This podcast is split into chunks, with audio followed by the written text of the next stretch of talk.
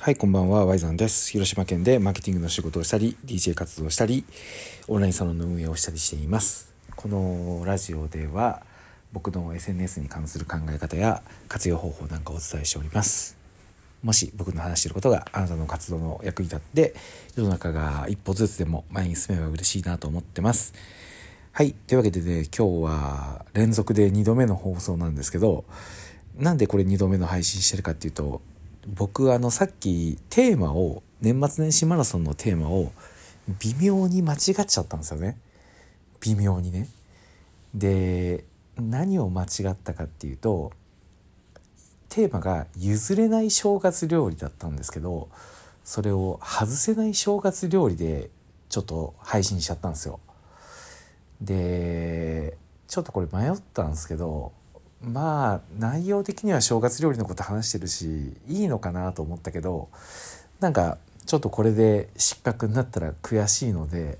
一応念のためにあの番外編ということでちょっと雑談ベースでもう一回だけ配信しようかなということで撮らせていただいております。というわけで今回は個人スポンサー枠もなしで、えー、いきたいんですけどテーマが譲れない正月料理ということでお話しします。譲れない正月料理ってちょっと悩みますよね。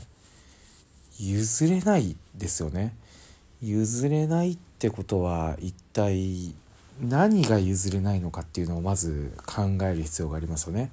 ここはね僕もやっぱりコンサルの端くれなんでやっぱりちょっと鋭く分析してまあ聞いてる人が聞いたらねもう譲れないも外せないも一緒じゃんって思うかもしれない。そんなね硬いこと接して考えて取り直ししなくてもいいじゃんって思うかもしれないけど、まあ、僕からしたら外せないと譲れないは別物なんですよ。だってね外せないって言ったらさっきねあの数の子を取り上げましたけどやっぱこれだけは外せないっていう理由で数の子を選んだんですけどこれが譲れないになってきたらちょっと理由が違ってきますよね。だって数の子って譲れるかどうかって言われたら多分譲れますしね。ちょそそもそも正月料理が譲れないって何なんすかね。うん。これは一体誰かにちょうだいって言われたら譲れないよっていう意味なのかそれともこれは正月料理かどうかみたいな議論がある会議で起こったとしてそれに対して「いやこれは正月料理だよ俺絶対この意見譲れないよ」って言ってるのかそこで大きく違ってきますよね。なんでここをやっぱり決め打ちする必要があるんですよね僕は。やっぱ取り直しでやっぱ撮ってるラジオでこっちもこっちも保険かけたみたいなダサい喋りは僕もしたくないんでこれはどっちの譲れないかっていうのはもう決め打ちしようと思います。あの運営に質問とかする気もねさらさらないですしこれはもう与えられた情報で正々堂々勝負するっていうのがあのまあ男の生き様というか見せ場だと思うので決め打ちしたいと思います。僕が考える決める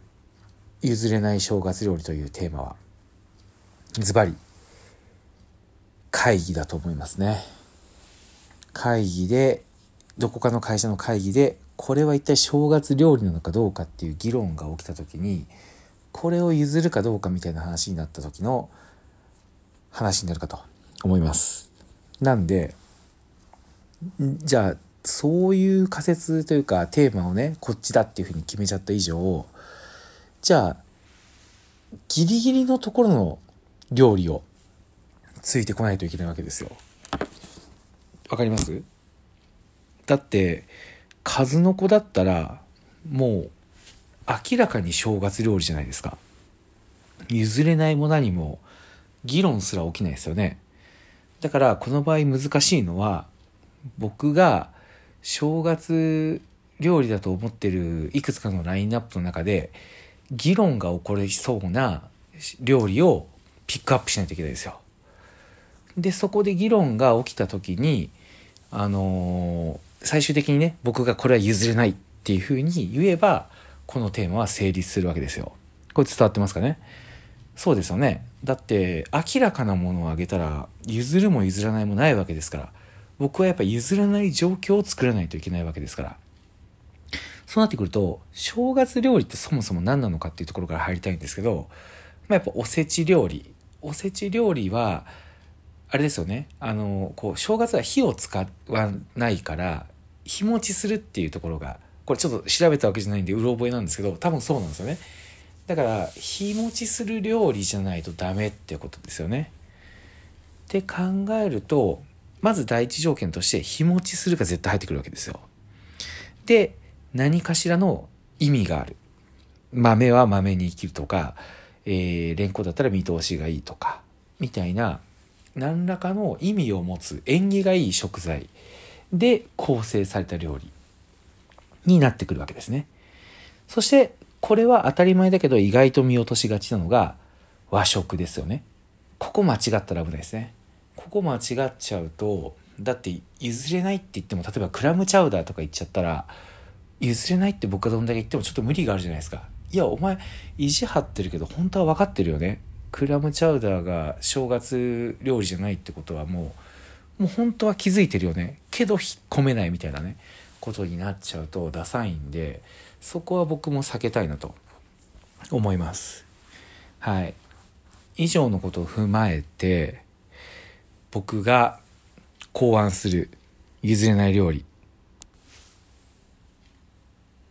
ズバリ。八つ箸。だと思います。これなんでかっていうと八つ橋っていうのはまあ三角形じゃないですか。でこの三角形っていうのが実は力が拮抗してるっていうことを表してるんですよね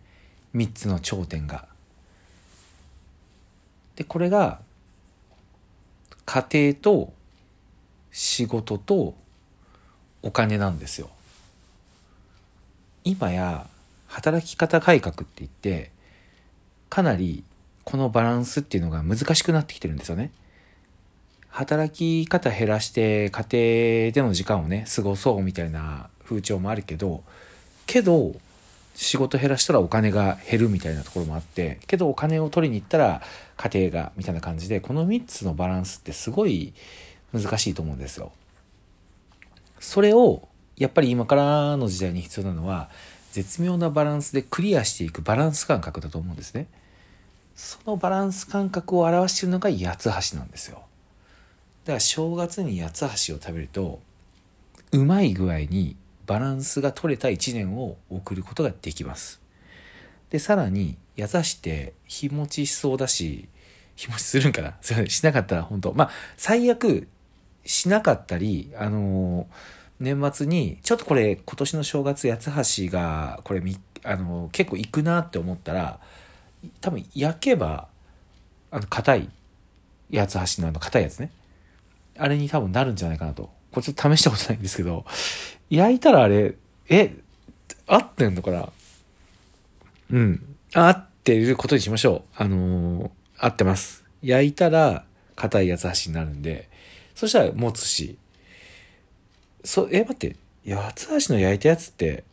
まあまあ、まあちょっとあのすいません。三角形かどうかっていうのがちょっと今気になったんですけど、もう、まあそれいいや。まあ餅なんで、雑煮食べ、雑煮が正月料理だったら、八つ橋が正月料理に入ってきてもいいと思うんですよ。おせち料理の中に八つ橋がこうずらっと並ぶ。全然違和感ないでしょ。しかも意味もあるし。はい。というわけで、いろいろ